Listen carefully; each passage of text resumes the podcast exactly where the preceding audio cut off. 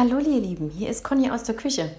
Ich melde mich bei euch, ähm, weil ich mal wieder einen Gedanken mit euch teilen wollte. Und zwar, kennt ihr das? Äh, euer Gedankenkarussell dreht sich enorm schnell und will auch gar nicht aufhören und euch wird schon total schwindlig im Kopf und ja, auch so fühlt ihr euch körperlich irgendwie total bescheiden.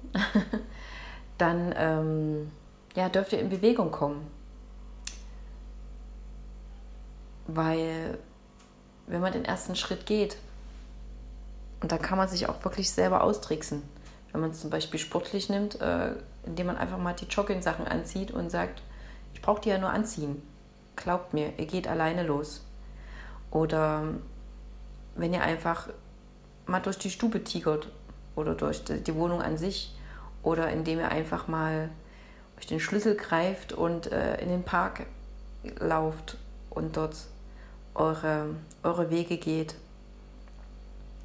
Das setzt so viel in Gang, aber auch ähm, in Bewegung kommen, meine ich damit, wenn man irgendwas, irgendwelche Umbrüche anstehen und man alles im Kopf schon durchgeht und trotzdem sich nicht getraut, den ersten Schritt zu tun, die, in die richtige Richtung. Wisst ihr, wie ich meine? Dann macht einfach diesen ersten Schritt. Alles andere wird sich finden. Ja, ähm, das ist sowas von befreiend. Glaubt mir. Also jede Art von Bewegung, die ihr tut.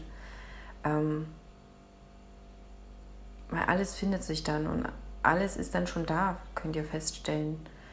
Genau. Und manchmal, ja, manchmal hilft einfach auch der Gang ins Bett und ähm, einfach mal schlafen und die Sorgen Sorgen sein lassen.